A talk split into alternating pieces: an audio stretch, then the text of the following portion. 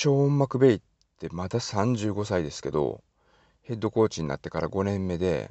で奥さんが元元モデルのウクライナ人これがねあのボンドガールみたいなめちゃめちゃスーパーホットな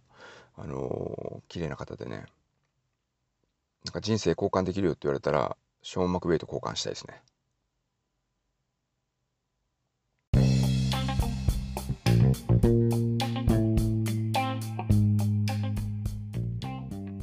はい、アメフト沼です。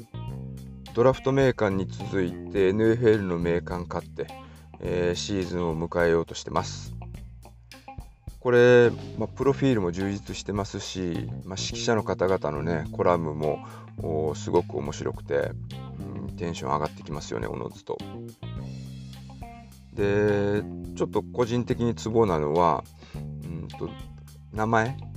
これやっぱりカタカナ表記って難しいんですね英語のあの選手の名前。やっぱりねなんかカタカナにするとすごく癖が強くなるというか。例えばペイトリオッツとかでワイドレシーバーあ新加入の選手ですけれどもネルソン・アグホロー誰かなと思ったらネルソン・アゴラーかとかね。なんかねそういうのがあったりとか。えー、っとねドンタ・ハイタワーってね誰のことかなと思ったらダンテ・ハイタワーのことまあ、ちょっと細かいニュアンスですけれども、ね、で、グレゴリー・ルソーっていう風になんとなく耳で聞いてる限りではルソーみたいな感じだと思ってた、えー、っとビルズの新加入、まあ、新人ドラフトで指名された選手ですけれどもとかはグレゴリー・ロウセアウって書いてますからね。まあまあそれは別にあの些細なことなんで、えー、いいんですけれどもまあなんかそんなことも楽しむポイントとしながらパラパラとめくってます。で冒頭でお話しした、まあ、ショーン・マクベイ、まあ、ショーン・マクベイねあのイケメンだしで選手してないけれども若くてで、まあ、NFL でヘッドコーチやってると35歳ですからねまだあと何十年ヘッドコーチできんねんっていう話ですよね。俺はねそんなに若い、まあ、最年少ヘッドコーチだったしこれからまあ僕らが生きてる間ずっとねヘッドコーチやっててもおかしくないからうんなんかずっと追いかけていきたいなというふうに思ってます。でラムズを、まあ、僕が好きになった、まあ、ラムズを好きになったというか、まあ、ショーン・マクベイをのファンになったあきっかけっていうのは、うんと、アマゾンプライムがやってるあのオール・ア・ナッシングっていうドキュメンタリーシリーズ、うん、あれ毎年シーズン始まる前にその前のシーズン1年間あのチームに密着してたやつをドンと配信するっていう大好きなシリーズがあったんですけれども、うん、今年はねあのコロナがあってあの先週というかチームに帯同できなかったので、えー、まあ、残念ながらあのオールナッシングないんですけれどもそれの2年目がラムズの特集ででその時って、えーと、ラムズはあシーズンの終盤で、えーと、ヘッドコーチ解雇するんですよね。ちょっとその時のコーチの名前忘れちゃいましたけども。でコーチがクビになってで、えーと、ショーン・マクベイがハイヤーされて、えー、入ってくると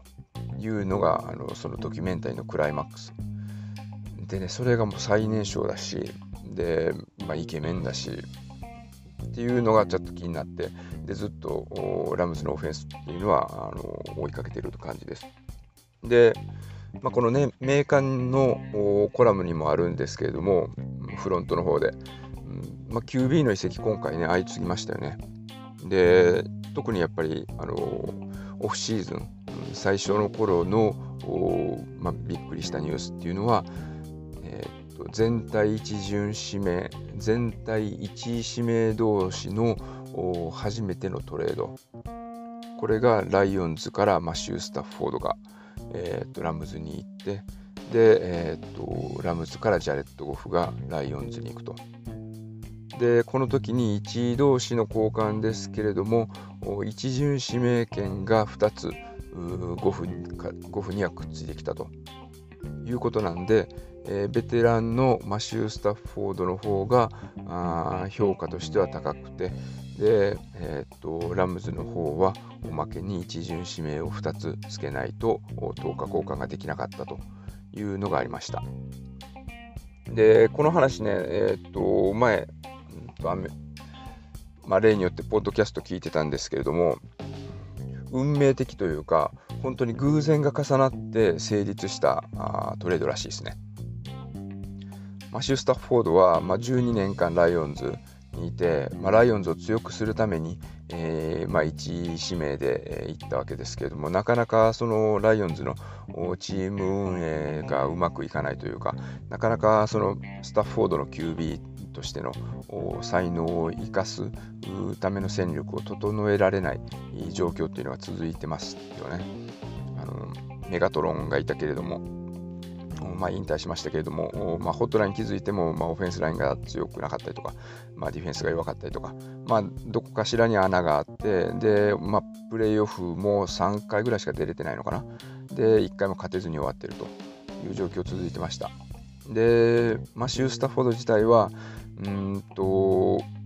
まあ、トレードを懇願したらしいんですよね。で、まあ、ライオンズに対して。で、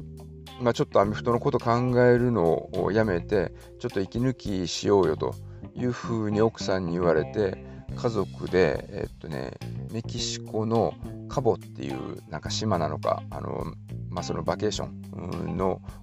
ある場所に家族で、まあ、息抜きのために旅行したらしいんですよね。でその時にたまたま同じところにショー・マクベイもいたと。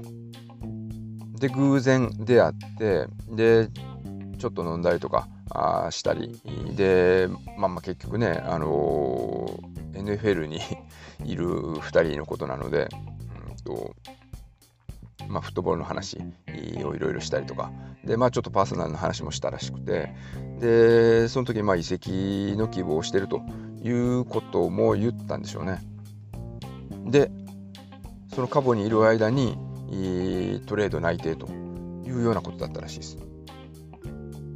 すごくないですか？たまたま行ったところにたまたま別のチームのヘッドコーチがいてでそれでまあ意気投合してで移籍決定みたいな。ねまあ、とにかくそのマシュー・スタフォードは、まあ、ずっとその、まあ、NFL で選手をしながら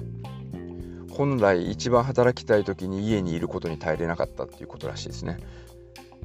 やっぱりね、NFL の選手、まあ、プレーオフ目指していくわけですけれども、プレーオフの時には自分のシーズン、仕事というか1年の仕事が終わって、で、テレビの前、まあ、家のテレビの前座って、で、他のチームの選手が活躍しているのを眺めないといけない。まあ、そういうのが嫌だったと。で、まあ、チームを勝たせるために、えー、っと、まあ、一指名で入ったわけなのでその、まあ、目標というかそういう公約みたいなのが達成できてないということに対しても本人としては熟知たる思いがあったと。で奥さんも数年前に脳腫瘍かなんかを患ってたんですけどもその時にまチームがとても支えになってくれてサポートしてくれた、まあ、その恩返しもできてないというようないろいろな葛藤があった中ででもやっぱりあのねうんと勝てるチームで、えー、最後一花咲かせたいという思いでいったのが、まあ、ラムズということですね。でラムズはねあのアーロン・ロナルドもいますし、まあ、ディフェンスはねずっと強い。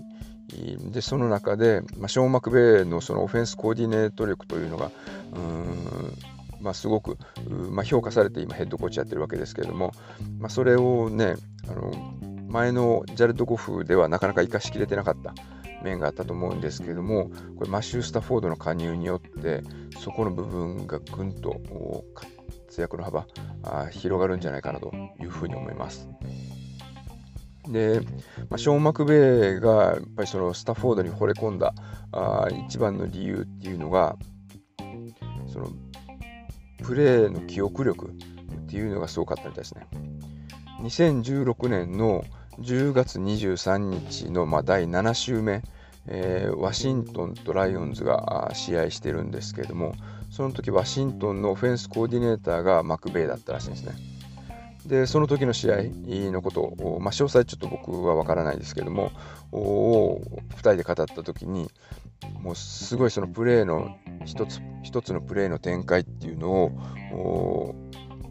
スタッフォードは覚えてたらしいですね。まあ、そういうのもあって、